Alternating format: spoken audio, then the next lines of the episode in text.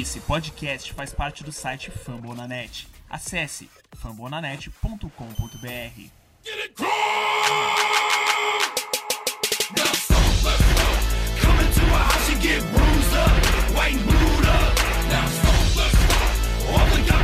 Get Fala galera, estamos aqui para mais um podcast Coach Brasil, podcast em parceria lá com o pessoal do Fumble na Net, podcast 125, primeiro podcast da nova temporada 2021 da NFL. E muito feliz de estar aqui mais uma vez. Para quem não me conhece, eu sou o Pedro, falo direto do Rio de Janeiro. Estamos aqui com dois amigos do, da TL do Coach, Lucas Martins e William Borella. Vamos lá. E aí, PJ, e aí, Borel, voltando aqui a gravar, coisa que a gente gosta muito de fazer, comentar um pouquinho sobre esse comecinho de free agency, é, sobre a Blockbuster Trade, né? Nosso novo quarterback, falar um pouquinho do Colts aí que a gente tava com saudade já. Salve Pedro, salve Tim, salve nação do Colts. Prazer voltar, falar aí dessa nova temporada da NFL e de todas as novidades do Colts. Bora lá.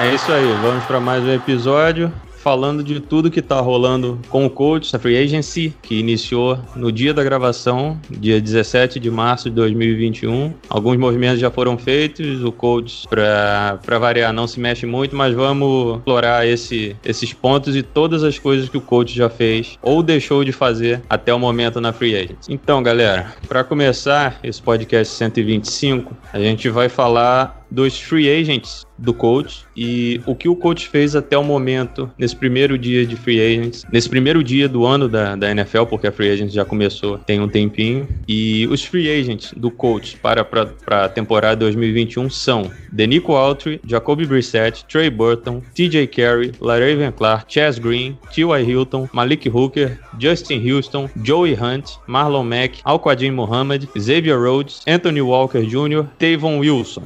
Esses são os nossos agentes livres e irrestritos. E tem os agentes livres restritos, que são Moali Cox, George Odum, Zach Pascal e Tremon Smith. Dos agentes livres e restritos, já tivemos as baixas de Denico Autry, que foi para o Titans, Jacoby Brissett, que assinou com Miami Dolphins, o running back Marlon Mack renovou no, no dia da gravação desse podcast, dia 17 de março, conseguiu a renovação por um ano, 2 milhões de dólares. E ainda está em vias de negociação o wide receiver T.Y. Hilton e o cornerback Xavier Rhodes dos agentes livres restritos, três deles já, já sofreram alguma abordagem do Indianapolis Colts. O Tremon Smith, cornerback, já foi para o Houston, Texas. O Tyrande Moali Cox recebeu uma second round tender no valor de 3,384 milhões de dólares. Se o Colts não igualar uma possível oferta de um outro time, Colts leva uma segunda rodada do draft como compensação. É a mesma situação do wide receiver Zach Pass, recebeu uma second round tender no mesmo valor de 3,384 milhões. Leva uma segunda rodada de compensação também, caso não iguale uma oferta de algum outro time. A situação do George Odum é um pouquinho diferente. O nosso All-Pro do Special Team, um dos melhores jogadores de Special Teams na temporada passada, levou uma tender de First Right of Refusal Level. O Ballard pode igualar qualquer oferta que for feita por algum outro time. Como é uma low tender, o coach não levaria nenhuma compensação de escolhas de draft caso o Odum saia. A tender é de 2,133 milhões. Até gerou um pouquinho de discussão, porque o Odum se sentiu é, desrespeitado por conta desse movimento, mas até o momento que a gente saiba, não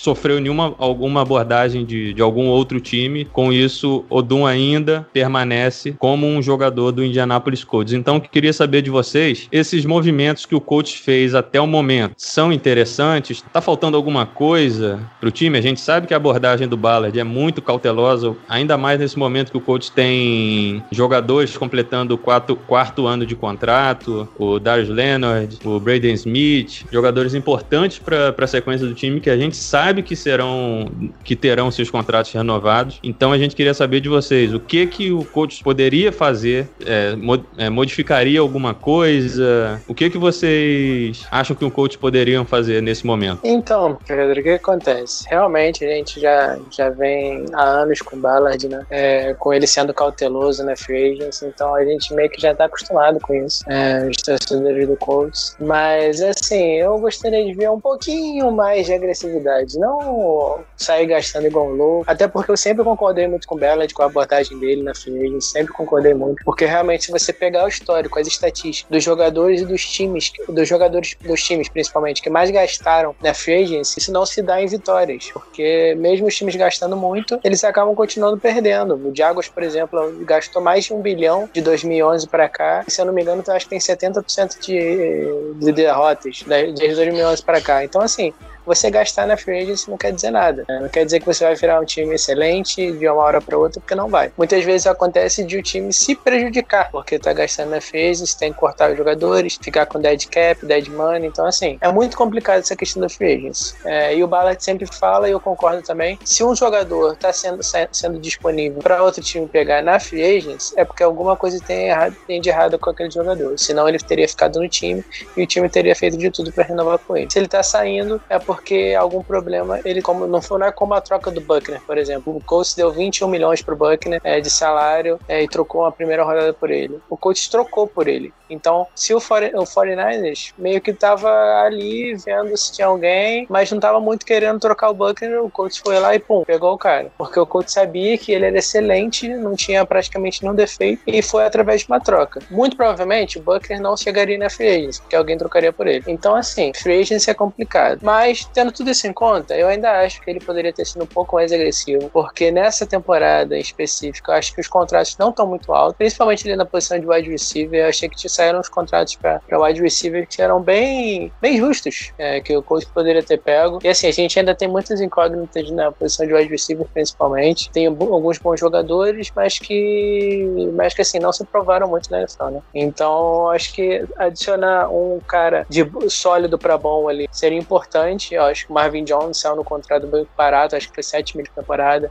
O John Brown saiu no contrato base de 6 milhões. Ele declarado falou que queria vir ou pro Colts ou pro Steelers, que foi pro Raiders, se não me engano. Então, assim, o interesse dele havia. Então, assim, alguns, alguns jogadores que, principalmente na posição de wide receiver, que eu acho que o mercado tá bem barato, que o Colts poderia ter pego, mas não, não muito mais a se fazer. Eu acho que mais na posição de wide receiver mesmo. Eu acho que a gente vai ter que esperar para ver o que vai acontecer nos próximos dias, porque eu acho que a gente ainda precisa de um left tackle. É, precisamos urgentemente de um left tackle. Não podemos ir pro draft só esperando que a gente vai draftar um bom left tackle e é isso, porque normalmente jogadores assim levam tempo, ainda mais em ofensiva, levam tempo para é outro outro jogo, né? NFL comparado com college é outro jogo. Então os jogadores normalmente levam tempo para se adaptar. O Colts precisa adicionar um cara sólido aí na free agency, pelo menos para dar um tempo pro calouro se, se estabilizar e se ajustar com o esquema. Então acho que um, um left tackle é necessário.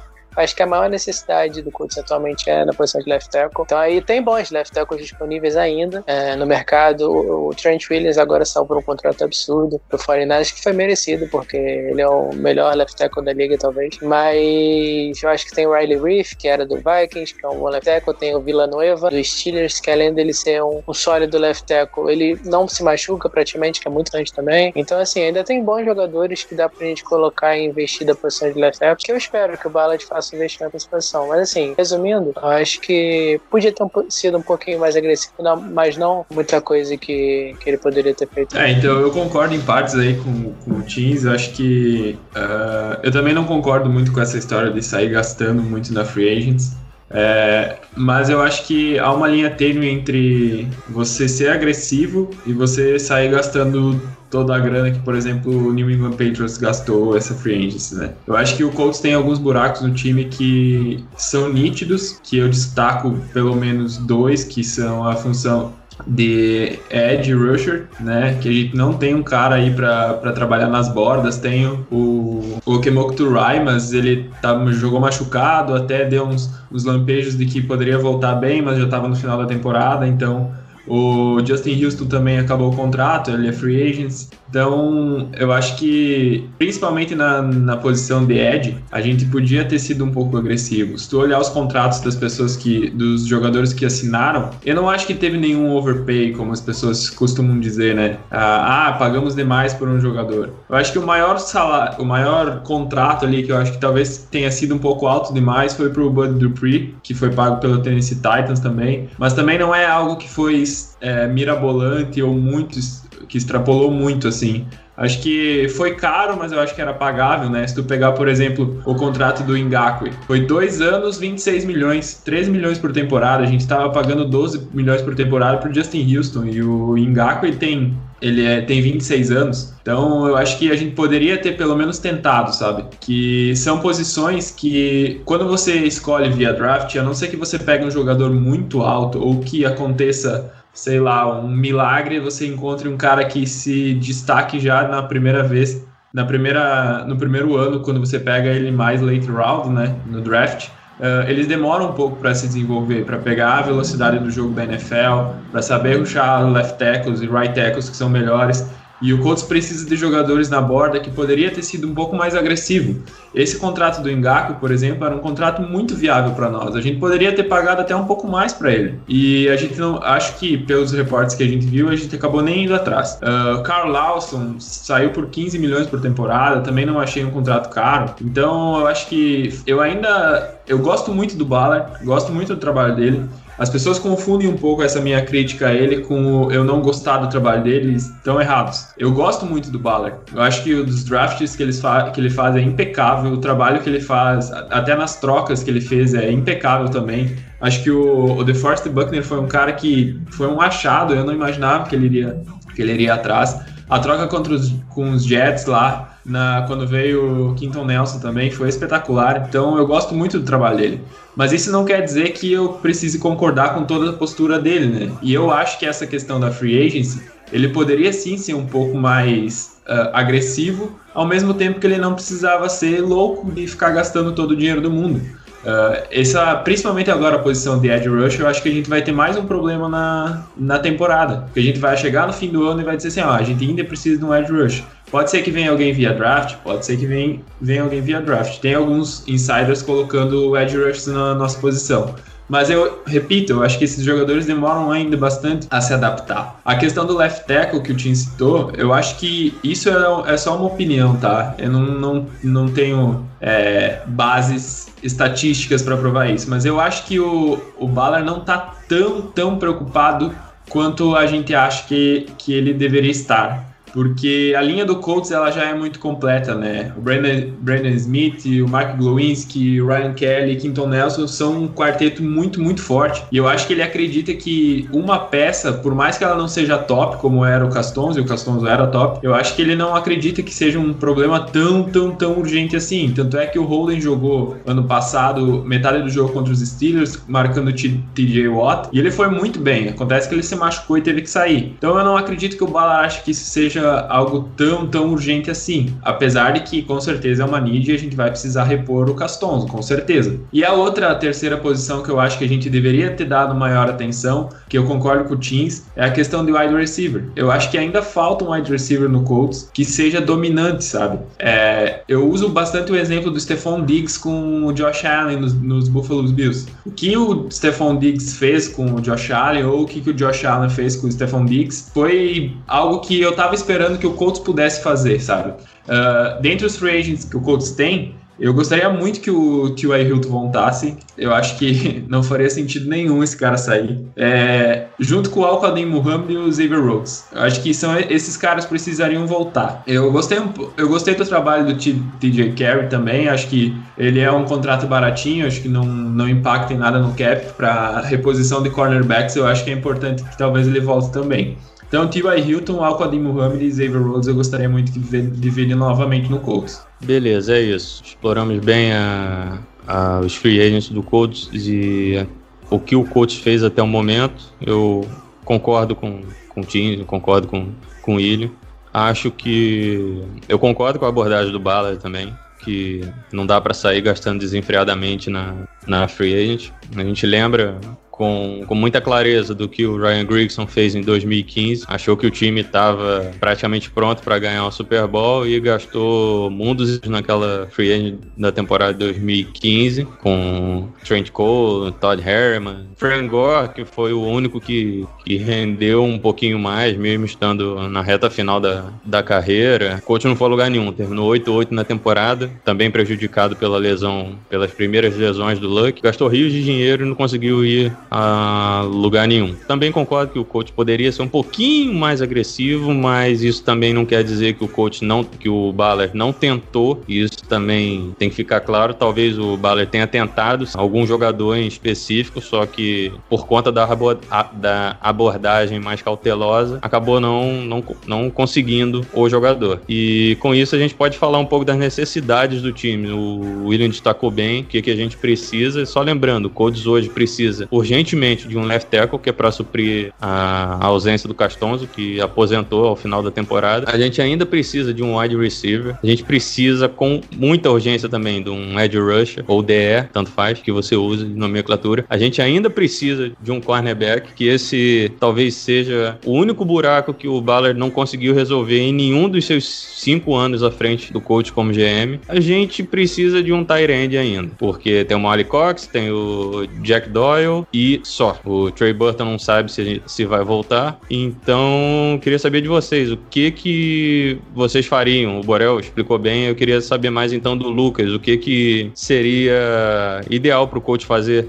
E se essas são as reais necessidades do time, teria mais alguma? É, então, eu acho que acho que assim, a posição, a posição de cornerback, você falou, você falou sobre sobre a posição de cornerback, eu acho que assim, eu acho que eu não vejo tão como uma necessidade a posição de cornerback. Sim, é, o cornerback 1 provavelmente é, a gente vai precisar de alguém ali para substituir o Rhodes ou o Rhodes pode voltar. O Colts está conversando com ele para renovação e assim, o Rhodes é um cornerback muito bom. Então, se a gente renovar com ele, para mim já tá tranquilo, porque a gente vai ter o Rocket Cindy, cornerback 2, que apesar de ter seus defeitos, é, ele é um sólido jogador ali em zona, principalmente, como cornerback 2. Tem o Marvel Tell, que não jogou ano passado, que jogou muito bem no final de 2019, que tá voltando também. E tem o Kenny Moore, que é o slot corner, que é elite na liga. Então, assim, é, eu acho que o Ballard conseguiu fazer um bom trabalho nessa posição de cornerback, sim, é, nesses anos. Trouxe o Kenny Moore, que foi um cara que veio de waivers, é, se não me engano, ele era do Patriots, foi cortado, e o Colts conseguiu pegar ele. Hoje em dia, ele é um dos melhores slot corners da NFL, se não for o melhor, provavelmente é o melhor. É, o Xavier Rhodes, que foi um cara desacreditado no Vikings, saiu de lá chutado praticamente, veio pra cá e jogou muito, muito mesmo, é, ano passado. Foi um dos melhores corners em, por estatísticas da NFL ano passado. Então, assim, eu acho que eu acho que ele fez um bom trabalho com o que não teve muitos investimentos, tirando o Quincy Wilson, que foi realmente um erro. É, mas tirando o Quincy Wilson, é, eu acho que ele não teve investimentos pesados assim na posição de cornerback. E alguns investimentos que ele fez leves deram muito certo. Então, acho que fez um bom trabalho nessa posição. Eu acho que as principais necessidades são nas posições premium, né? Que a gente fala, edge rusher e left tackle principalmente. Eu acho que realmente a gente precisa de um, de um edge rusher elite. Eu acho que uma posição que, que o Ballard não conseguiu encontrar o jogador elite ainda, se eu for falar, foi essa posição de edge rusher. Ele já investiu várias escolhas, de, várias escolhas ali no segundo dia para edge rusher. Ele ainda não conseguiu fazer com que esses jogadores se desenvolvessem da forma que ele queria. Que o Ray parecia que ia, mas não foi. É, vamos ver agora. O Ben Benagon não mostrou nada ainda. É, o Terrell Basham foi cortado. É, então, assim, esses investimentos, principalmente no draft do Ballard, na posição de edge rusher, não deram muito certo. O Justin Houston fez uma ótima temporada aqui na primeira temporada, mas depois jogou sólido, mas nada além disso. Então, assim, a gente precisa de um cara elite ali. Né? Porque edge rusher é uma posição muito importante. Então, acho que a gente realmente precisa de um cara forte ali. Não sei por onde vai vir isso. É difícil achar por free agent.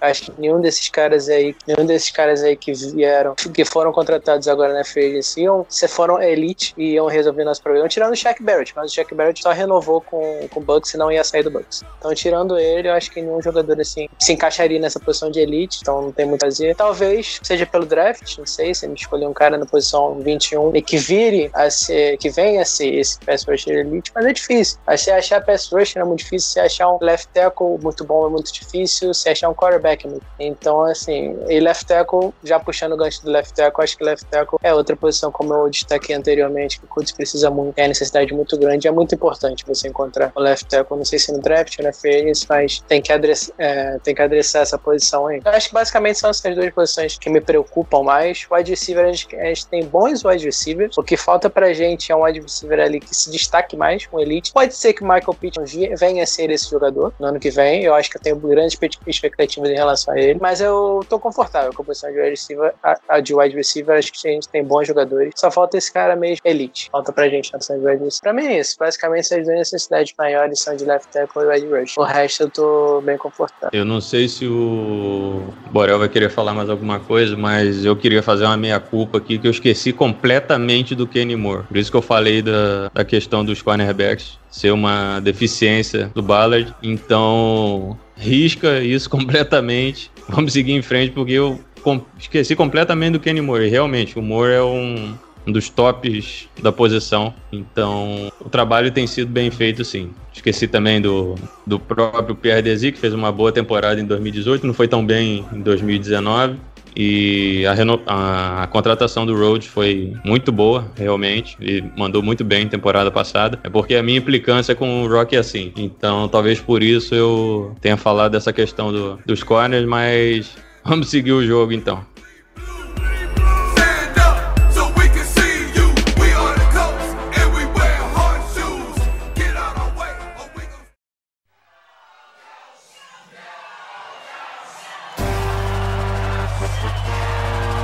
Vamos para o nosso próximo bloco. Vamos falar de um, de um texto que o Caio Raposa soltou no dia de hoje sobre as renovações do, do Colts e o que isso pode implicar com o salary cap do time. Bora lá. Então, o norte-americano Kyle Raposa soltou um texto no Colts Cap que faz simulações do, do cap space do Colts para a temporada. Ele simulou uma renovação de Darius Leonard, Braden Smith e Naheem Hines, que são os jogadores principais do time que estão entrando no quarto ano de contrato. O que, que ele fez? Ele simulou uma renovação do Leonard de 5 anos por 95 milhões, Braden Smith, 4 anos, 60 milhões, Naheem Hines, 3 anos, 17,5 milhões e o Colts ativando o, o- o quinto ano do Quentin Nelson por um valor variável entre 16,4 e 19,7 milhões totalmente garantidos ao jogador. Mesmo com esses valores para 2022, mesmo com esses valores para 2022, o Colts estaria por volta de 50 milhões abaixo do cap. O que, que vocês, William e Lucas, acham dessa abordagem do Colts em pensar na renovação de seus pilares, que Leonard, Smith e Hines são todos jogadores de elite para o time, de pensar na renovação desses jogadores nesse momento, mesmo tendo uma quantidade absurda de dinheiro sobrando, entre aspas, para a próxima temporada e, consequentemente, para os próximos anos? O que, que vocês pensam sobre isso? Então, Pedro, eu acho que assim, a simulação do, do foi, foi boa. Eu gostei dos valores, eu acho, mas eu acredito que o Brandon Smith ele vai receber um contrato um pouco maior. Eu acho que 15 milhões por ano, eu acho que para ele é pouco. Talvez ele seja pago até próximo ao que um left tackle ganha. Acho que vai girar em torno de 17, 18 milhões. E assim, eu acho que não tem muito o que pensar sobre esses três jogadores. Acho que o talvez o Hines seja o, digamos entre aspas, muitas aspas, o menos importante, né? Mas mesmo ele sendo um running back, que a gente sabe como valoriza running backs, né? Tá achando todos em late round de, de draft, exceto o Jonathan Taylor, que conseguiu ah, achar no segundo round com um trade up. Então eu acho que não tem muito o que pensar. Darius- Leonard e Quinton Nelson, eu acho que eles vão acabar ganhando contratos de, de pelo menos, de pelo menos não, né? Mas em torno de 20 milhões por temporada. Ah, todos eles são essenciais para o Colts. Eu acho que não faz nem sentido o Ballard ser um dos melhores caras que eh, acha jogadores na, no draft e quando chega a hora de, de, reno- de renovar, não renovar com eles. Eu acho que eles têm que ser pagos. Ah, o que eu penso sobre isso? É aquela questão, muitas pessoas sobre. Muitas pessoas não, muitas pessoas da imprensa têm falado no Twitter que o Colts não está contratando na Free Agents por conta da- das renovações que tem que fazer. Ah, esse texto do, do Raposa, ele mostra que não é isso, é uma escolha do Colts não fazer, não fazer essas renovações. Mas eu acho que essas renovações, elas vão sair. O torcedor do Colts não precisa se preocupar, elas vão acabar saindo. Uma hora ou outra elas vão sair. E eu acho que os valores são bem justos. O Darius Leonard e o, e o Brandon Smith vão ganhar uma bolada e eles merecem ganhar essa bolada. Assim como o Quinton Nelson. E assim como o Hines também merece. Então, acho que o torcedor do Colts não precisa se preocupar com a questão do cap.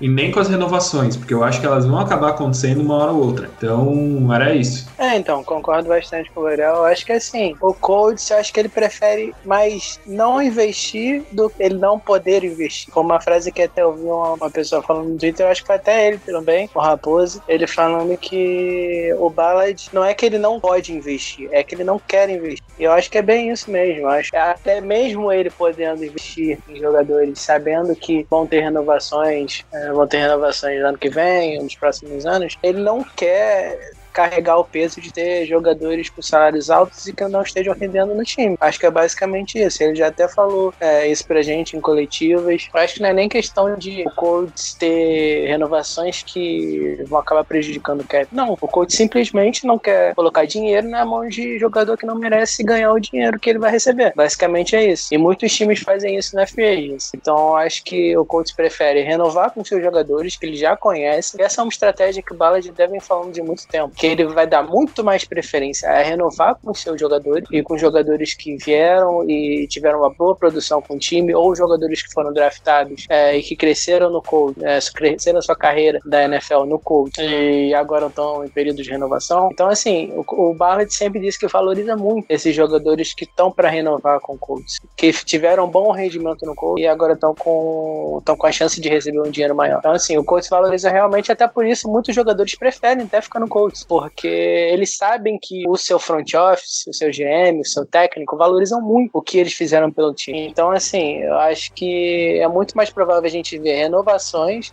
quando se trata de free do Colts do que aquisições de jogadores de fora. Porque o jogador de fora pode vir com muitas complicações, você pode não conhecer o pessoal do jogador. Apesar de você saber da produção dele em campo, você não sabe qual, qual o impacto que ele vai ter no seu locker room, qual o impacto que ele vai ter em campo no seu time, porque ele tem um impacto é, no time adversário, num esquema totalmente diferente. É muito complicado de você igualar assim, botar no mesmo patamar o impacto dele em outro time, em outro esquema, com outros técnicos, em outro ambiente. É com outro clima. Então, assim, são, é uma situação muito diferente que você tá. Então, para trazer esse jogador para cá, o GM, o técnico, tem que ter muita certeza que ele vai conseguir traduzir a produção e o, e o impacto que ele teve lá pro Colts. Então, então, assim, por isso que é muito complicado realmente você pagar muito para um jogador de fora vindo para cá, se você não, não conhece muito e não sabe se todas essas variáveis vão se tornar verdade aqui no Colts também. Então, assim, eu acho que a renovação é uma maneira mais segura de você você trabalhar. E eu concordo também que seja a melhor maneira. Se o jogador teve rendimento que você esperava que ele tivesse, ou, ou superou as expectativas que você tinha para ele dentro do seu time, no seu esquema, que você já conhece ele, você conhece como ele é no dia a dia, você conhece, é, o, você sabe o que ele fez pelo seu esquema, é, os técnicos conhecem a vida pessoal dele. Então, assim, é uma situação muito mais confortável. Eu acho que eu concordo com essa metodologia do Bela de valorizar muito as renovações. Então, acho que é isso. Ele prefere mais não gastar do que questão de ele não poder gastar por causa de cap.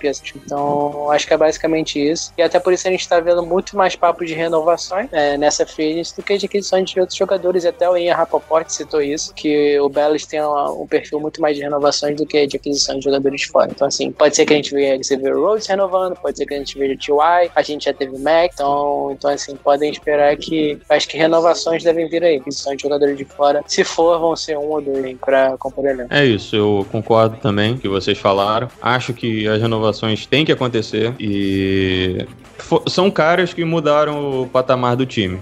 Não vamos negar.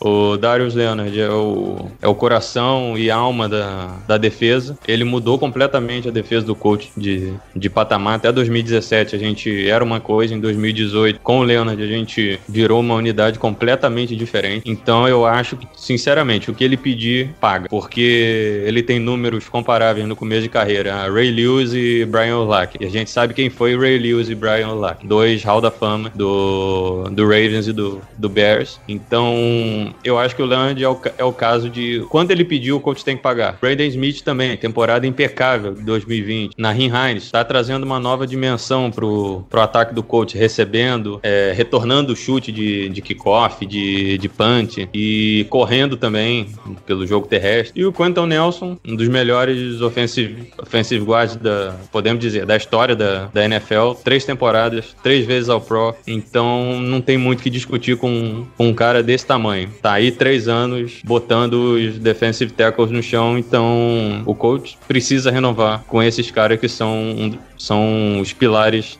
do time. Com isso, a gente encerra esse bloco mais curtinho sobre esse texto do, do Caio Raposa. Deu uma abordagem interessante ao, ao episódio. E agora vamos finalizar falando da posição mais importante do futebol americano. E é a que a gente conseguiu resolver a dor de cabeça que estava pairando após a aposentadoria de Philip Rivers. Vamos lá.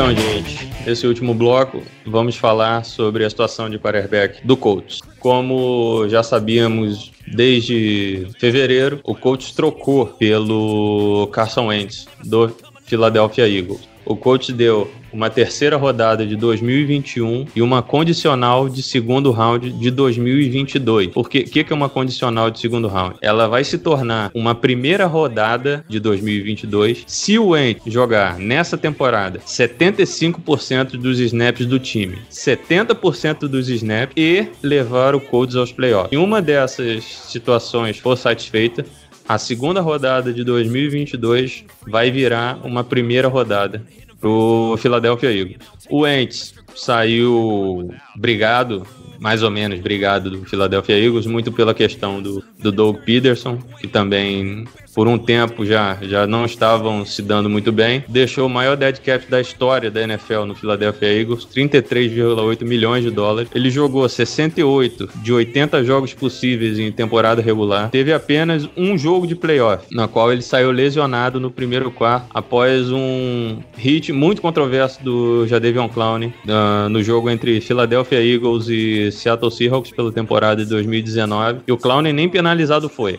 Não correu nem falta no, no lance. O, Ends acabou deixando o jogo. Ele conseguiu apenas um passe em quatro tentativas naquele, naquele jogo. E ele deixa o Eagles como quarto na história em jardas, com 16.811 jardas, e quarto em touchdowns, com 113, atrás de Donovan McNabb, Ron Jaworski e Randall Cunningham. Foram quarterbacks históricos do Philadelphia Eagles. O McNabb, inclusive, chegou ao Super Bowl quando Eagles e Patriots se enfrentaram pela primeira vez. Então, meus queridos, queria saber de vocês, o que, que vocês acharam dessa troca? Eu sei que o time ficou muito animado com essa troca, então vamos começar começar por ele. Carson Wentz, quarterback número 1 um do Colts, já tem até camisa, camisa número 2 para ele. Teve até uma situação com o Michael Pittman, que o Pittman disse que não ia ceder a camisa 11, porque ele já estava no time, com muita justiça. Então, Carson Wentz, quarterback do Colts para a temporada 2021. E aí? Ah, Pedro, você me conhece, você sabe que eu tava esperando esse momento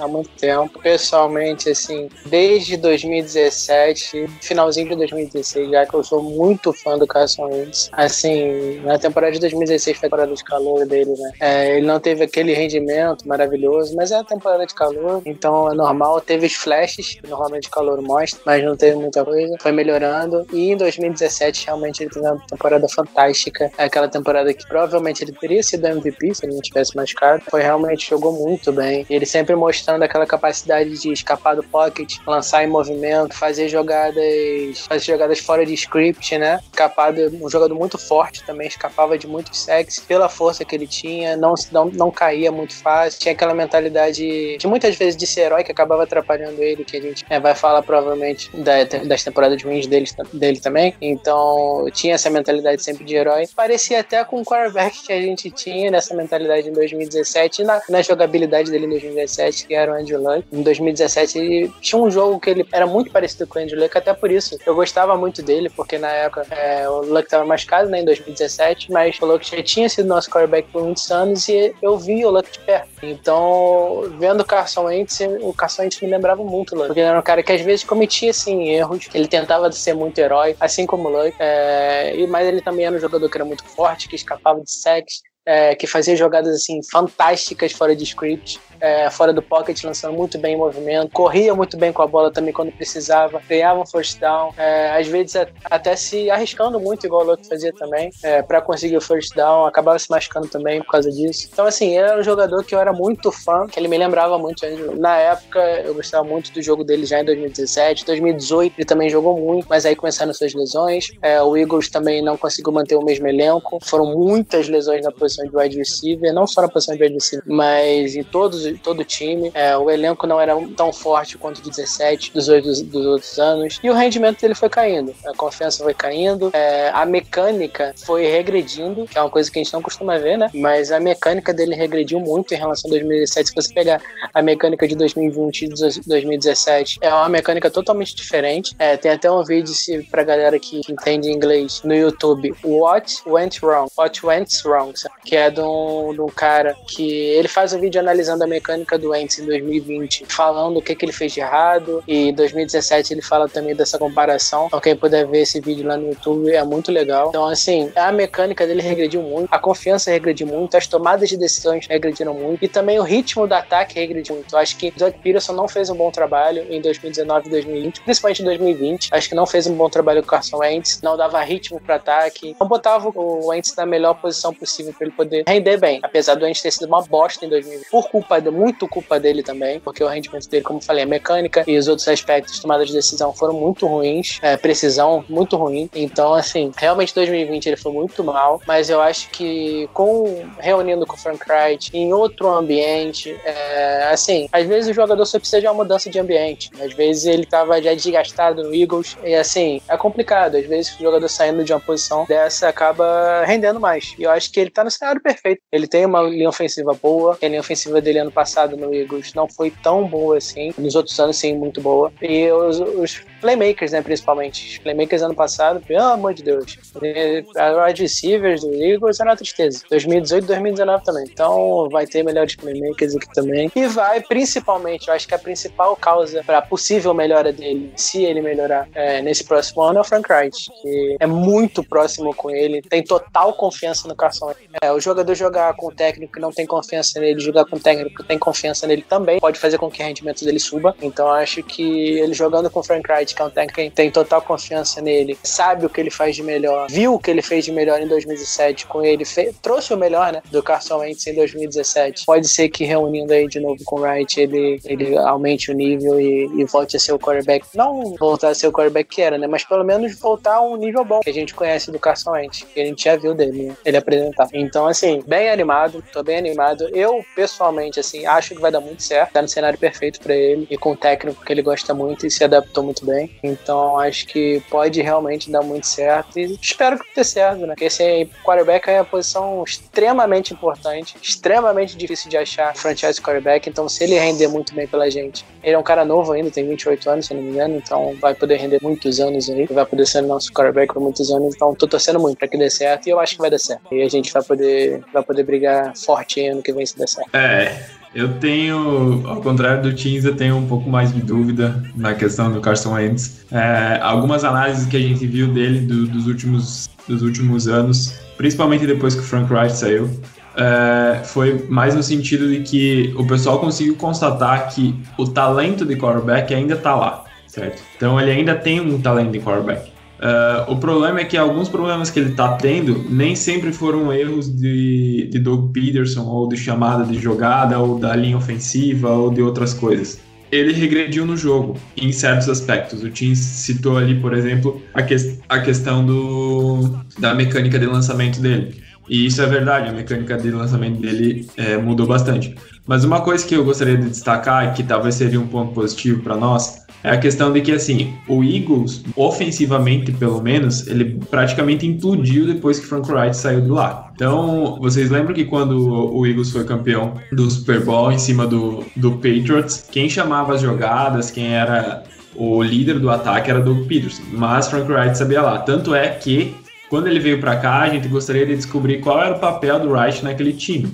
E a gente descobriu que, bom, anos depois a gente percebeu que era muito maior do que eles acham que era. Então, é, eu acho que o, se existe alguém que pode recuperar o Carson Wentz, Esse alguém é o Frank Reich. Agora, se ele vai voltar a jogar ao nível que ele jogou quando se machucou, aí eu acho bem difícil. Confesso que eu não, não tenho tanta confiança assim. Acho que ele pode ser um quarterback bom para ótimo. Talvez ele consiga é, ser um melhor do que o Rivers foi. E olha que o Rivers foi bom, então é uma projeção otimista. Só eu só não sei se isso vai ser o suficiente para levar nós ao Super Bowl, por exemplo, que esse é o objetivo. Estamos construindo um time para isso. É, não sou tão, tão fã assim dele, mas eu acho que eu sempre gostei do jogo dele, mas não era fã. É, agora eu torcendo muito para que dê certo. É, acho que foi uma boa aposta. Dentre as opções que a gente tinha, tentamos o Matthew Stafford pelo, pelo, por alguns reportes, não deu certo. Então, é, alguns falaram em Jimmy Garoppolo, não gosto muito do jogo dele. É, Jared Goff também não gosto muito. Aí, para pegar alguém no draft, que também não está descartado, mas a gente teria que subir muito para fazer isso. É, então, eu acho que dentre as opções que a gente tinha, o Carson Wentz era viável.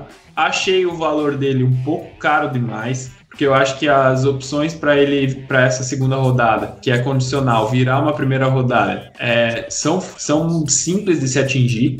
Então eu acho que a gente vai acabar pagando uma terceira e uma primeira por ele. Mas eu vou falar assim, daquele jeito, né? Se vier uma terceira e uma primeira, eu também não, não dá para ficar ruim. Não dá para ficar triste com isso, porque ele vai, a gente vai ter ido aos playoffs ou a gente vai saber que ele não se machucou, né? Por exemplo.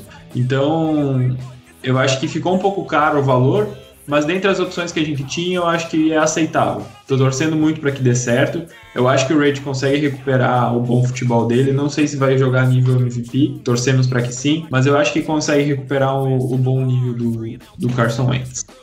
É isso. E a minha opinião, é, eu não gostei muito da, da troca porque eu não gosto do, do Wentz como jogador, certo?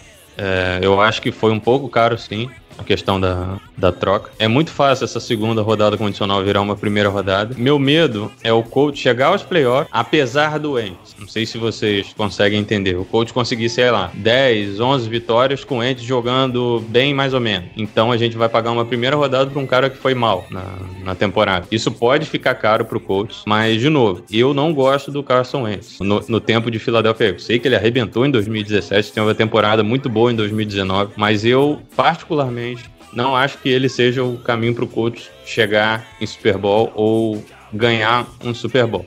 Mas se o coach confia, quem sou eu para falar alguma coisa? Se o Ballard confia, se o Frank Wright, que conduziu ele na melhor temporada da carreira dele, e ele acabou se machucando e não chegando ao Super Bowl por conta disso, eu não sou ninguém. O Wright conhece ele melhor do que nós tudo aqui. Então, a gente dá esse voto de confiança ao Wright. Provavelmente ele pentelhou muito o ouvido do Ballard para conseguir o Wayne. Tem até informações, confirmadas ou não, que ele pôs o emprego à disposição pra, pelo Wentz. Isso a gente vai ver mais para frente se é verdade ou não. Eu não acredito que ele tenha se exposto tanto assim, mas é o que, que acabou saindo na época da, da troca. Então, de novo, opinião minha. Eu não gostei da troca porque eu não gosto do En. É lógico que eu vou torcer para dar certo, quero que ele queime minha língua de, de uma forma monumental, que o coach consiga ir a playoff, ir a Super Bowl, ganhar um Super Bowl com ele. Eu vou ficar muito feliz, eu vou queimar minha língua de uma forma espetacular, mas vamos ver. Ele tem capacidade, sim para conduzir o time a um Super Bowl. Tanto é que na temporada de 2017 o Eagle chegou onde chegou muito por conta dele, apesar do Foles ter jogado a reta final da, da temporada. Então é isso. Carson Wentz é um novo quarterback do, do Indianapolis Colts até 2024. Vai jogar essa temporada tem 2022, 2023, 2024 de contrato pela frente e o Colts podendo cortar ele sem dead cap algum para a próxima temporada já. Tem teria só um dead cap para essa temporada de 2021, no valor de 25,4 milhões de dólares. O restante seriam só base salary que o coach teria que arcar de qualquer forma. E sobre o nosso outro quarterback no elenco é o Jacob Eason que acabou herdando a posição de quarterback 2 do time meio que de forma forçada, porque o Jacoby Brissett era free agent e acabou assinando com o Miami Dolphins por 7,5 milhões, um ano, 5 milhões garantidos no bolso do nosso antigo quarterback. E, aproveitando para falar rapidamente do Ison. O Ison tem alguma chance nesse time num futuro ou para ele se tornar algum starter em algum time na liga mais para frente, porque a gente viu reportes que ele estava treinando muito muito bem durante a temporada, ele não foi relacionado para nenhum jogo na temporada passada. Coisa rápida, só para saber de vocês o que, que vocês acham. O, I- o Wilson, para esse segundo ano de, de contrato dele, segundo ano dele na NFL, ele tem capacidade de fazer alguma coisa caso aconteça algo com o Carson Wentz? Então, Pedro, assim, ele é uma grande incógnita, né? A gente não sabe o que que ele é exatamente. A gente não sabe se ele é bom, a gente não sabe se ele é ruim, é, porque a gente não viu nada dele ainda. Nem em treino, nem em jogos de pré-temporada, nem em jogos de temporada regular, a gente não viu absolutamente nada dele. Então é difícil, até da, e até do Colts afirmar o que, que ele pode ser, porque nem o Colts viu muita coisa dele. Porque, se eu não me engano, ele teve algumas pequenas participações no training camp ano passado, não, não tiveram, lembrando que não tiveram os OTAs, né, que são ótimos, excelentes para os calores e não tiveram. Ele teve algumas participações no training camp que foram muito poucas, porque o time só teria o training camp, então praticamente usou o training camp para preparar a equipe, os titulares e os reservas, e ele acho que era da terceira equipe. Então praticamente só os titulares e os reservas estavam jogando, e por ele ser quarterback, os quarterback titular, o quarterback titular e o quarterback reserva vão jogar. Muito provavelmente o quarterback que não vai ter impacto nenhum na temporada não vai nem participar dos treinamentos. Então foi o que aconteceu. Então assim, o coach obviamente vê ele lançando, mas assim, não tem condições de ver ele assim no 7 contra 7, no 11 contra 11. Então é difícil do Colts afirmar, até como o Bellard falou numa coletiva há um tempinho atrás aí, é difícil do Colts afirmar o que ele é. O Colts nem o Colts sabe o que ele é. Então é, é- é complicado a gente falar que ah, o Wilson, igual muita gente fala né, no Twitter, alguns torcedores acham que, nossa senhora, o Wilson, porra, vai ser o salvador da pátria. Perdão o palavrão. Vai ser o salvador da pátria. Mas não é assim, não é assim, galera. Assim, pode ser que seja? Pode ser. Pode ser que não seja? Pode ser. Então a gente não sabe. É uma incógnita muito grande. Eu espero que ele se torne um bom quarterback. Ele tem tudo para se tornar um bom quarterback. Ele tem ótimos treinadores com ele. Ele tem um sistema muito bom com ele. E ele tem talento. Ele lança muito bem a bola, tem uma força no braço ótima. É, a precisão dele é muito boa, tem que melhorar a mecânica, igual o Boreal. É, igual o Boreal sempre falou sobre isso. O Boreal sabe mais do Wilson do que eu. Eu nem tentei procurar muito do Wilson, porque ele ia ser o terceiro quarterback na temporada. Então, assim, o Boreal viu tapes dele e comentou que ele tinha que melhorar bastante a mecânica. Então, assim, são coisas poucas que ele precisa melhorar. Mas ele é um quarterback que tem talento, né? Isso é importante. Se ele, se ele souber usar esse talento dele e melhorar nos aspectos que ele precisa melhorar, pode ser que ele vire um bom quarterback. Mas por enquanto não tem como afirmar muita coisa, porque porque a gente não viu muito dele, né? Tá complicado. Mas eu torço, torço por ele, torço. Caso o Ents se machuca, aconteça alguma coisa com o Ents, ele entra e renda muito bem. Acho que agora esse training camp no OTA a gente vai poder ter uma ideia melhor, né? Do, do que o, é, Wilson, porque ele deve treinar como segundo quarterback. Então, e provavelmente talvez tenha jogos de pré-temporada também, isso que é muito importante pro, pra ele, vão ser muito importantes pra ele. Então, vamos ver, vamos ver. Acho que ali pra setembro, finalzinho de setembro, acho que vai dar pra a gente ter um diagnóstico melhor sobre quem que é. É, então, é, assim como o Tiz falou, é muito difícil a gente definir quem é Jacob Eason, né? Uh, nos tapes que eu acabei vendo dele, ele tinha alguns problemas sérios com entrar em desespero quando o pocket fechava, ele tinha problemas em ler as defesas, ele tinha problema em ler blitz, então ele tinha alguns problemas que eram geralmente pré-snap, né?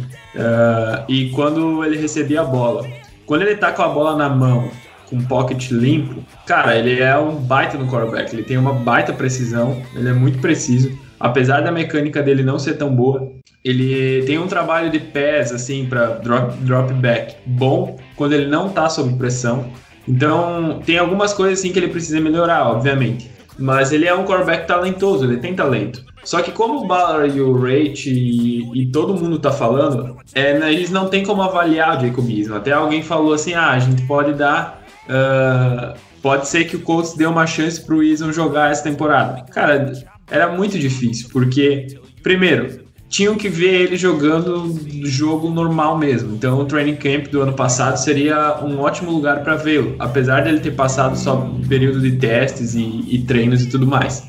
É, os reportes que a gente tem visto de, do pessoal de Indianápolis é que ele tem sido extremamente aplicado e aprendido muito na, no dia a dia do Colts. Eles diz, diziam lá que ele fazia reuniões semanais com o Philip Rivers, além das reuniões de quarterback, que ele ia para a sala escutava, tentava absorver tudo.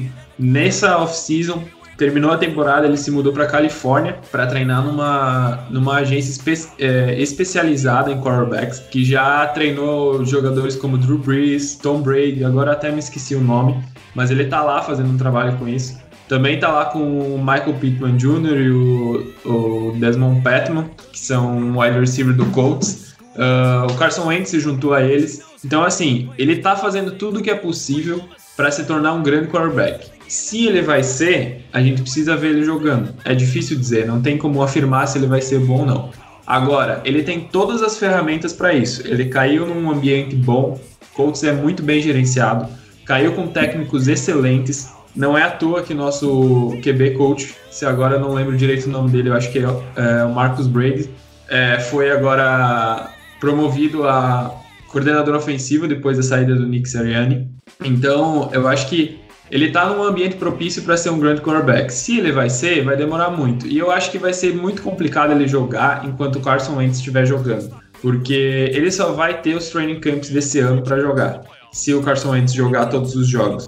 E se ele for bem, muito provavelmente o Colts vai querer utilizar todo o contrato do Wentz, que se eu não me engano é mais três anos. Uh, e aí o Eason vai ficar como backup. Então, a chance dele mesmo, torcendo para que isso não aconteça, obviamente, né? É, o Wentz não. Acontecer alguma coisa com o Wentz, ele não jogar e aí Joe Eason é, assumir. Mas agora eu tava vendo alguma uma entrevista do Rage que ele disse, pediram sobre o Eason e ele falou assim: está animado com o progresso dele, diz que viu ele progredir extremamente nesse, nesse último ano aí. Só que ele voltou a falar aquilo, a gente não sabe, não, não tem como saber. Então eu tenho muita esperança nele porque eu acho que ele tem muito talento.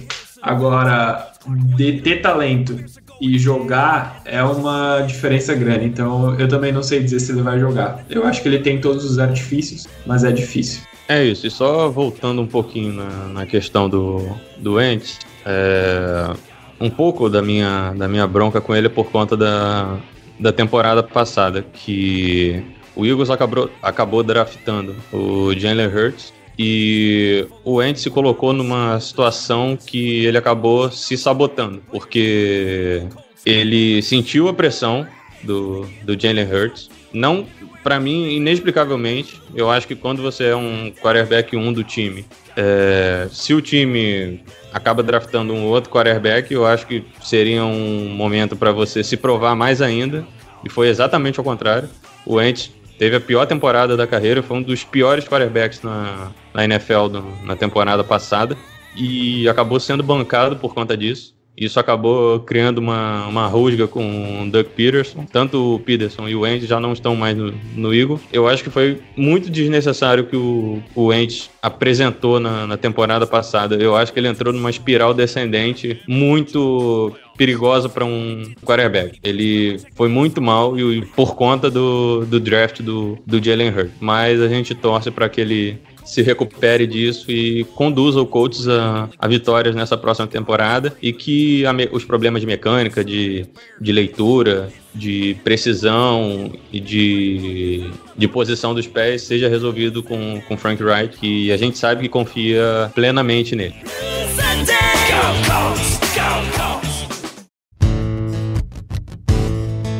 É isso, gente. É, terminamos o, o episódio 125 do podcast. É, gostaria de agradecer a presença do, do Lucas e do William. Fica aqui também o meu agradecimento ao Davi, que conduziu esse podcast por mais de 100 edições de, de forma brilhante. Ele acabou saindo do, do, do, do, nosso podcast, Coach Brasil, por motivos pessoais e profissionais. A gente até brincou que na temporada passada ele estava no IR e agora ele acabou aposentando. Então, Fica nosso agradecimento por ter ajudado a levantar esse podcast, ter feito esse podcast chegar onde chegou e a gente vai tentar dar continuidade da melhor forma possível a esse trabalho que ele começou lá atrás, em 2015 ou 2016. O Lucas pode falar mais precisamente sobre isso. Também da Carol, que não, não está aqui nesse momento. Vamos ver se ela vai retornar para para a temporada. A gente vai informando vocês aos poucos. Vamos, vamos terminando esse podcast. Gostaria de agradecer novamente ao,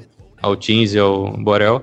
É, demos uma pausa na, durante um tempo para para recarregar as energias, estamos voltando agora. Vamos falar muito de draft ainda, do, do que o coach vai fazer no, no draft, as escolhas, projeções para a temporada, análise de elenco. Vamos tentar fazer tudo isso nessa, nessa temporada e trazendo também a análise dos jogos, dos melhores momentos, tudo isso para a gente manter o nosso podcast ativo e no ar fazendo uma coisa que a gente gosta, não fazemos nada profissionalmente, não ganhamos absolutamente nada com isso, a gente faz porque a gente gosta, a gente ama esse time. Então, é isso. Muito obrigado novamente, esperamos voltar em breve. Fica, fica aqui minha, meu tchau desse, desse episódio. Deixo pro Lucas e pro William darem o tchau deles. É isso, família. É, agradecemos a presença do pessoal aqui, como sempre, da parceria. Pedro, Borel, a Carol também não pôde participar hoje como o Pedro falou, a gente ainda está conversando, talvez ela volte. É, mas, enfim. E o Davi, mandar um abraço pro Davi. O Davi continua sendo nosso parceirão, nosso amigo.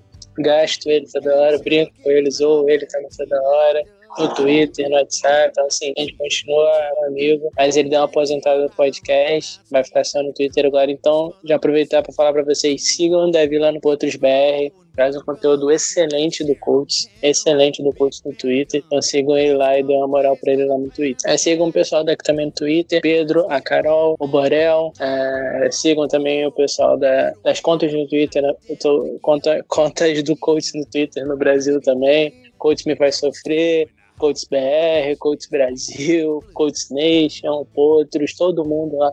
E me sigam também, se quiserem, me sigam lá no Hostel BR. Então, sigam todo mundo que o pessoal traz um trabalho sempre muito legal, animado, descontraído. É, e sério às vezes também. Então é isso. Valeu, rapaziada. Abração, muito obrigado mais uma vez pela audiência. E é isso, valeu, galera. Let's go, coach! É isso aí, galera. É, queria deixar aqui um grande abraço ao Davi. É, me recebeu muito bem ano passado quando comecei a fazer parte do podcast. É, sempre me deu vários toques, conversamos bastante sobre o Colts, conversamos bastante sobre outras coisas, então ele me ajudou bastante. Gostaria de deixar um abraço aí para ele. Também um abraço para Carol, para Pedro, para o Teams, que estamos nessa empreitada aí do podcast Colts Brasil. Como o Pedro disse, a gente faz isso aqui porque a gente ama o Colts, a gente ama fazer isso aqui. Então, sigam lá as contas do, do pessoal. É, meu muito obrigado por vocês estarem aí mais um ano conosco. E era isso. Go Colts! We can't be beat, you know it's true when the whole cold nation is bleeding Colts blue.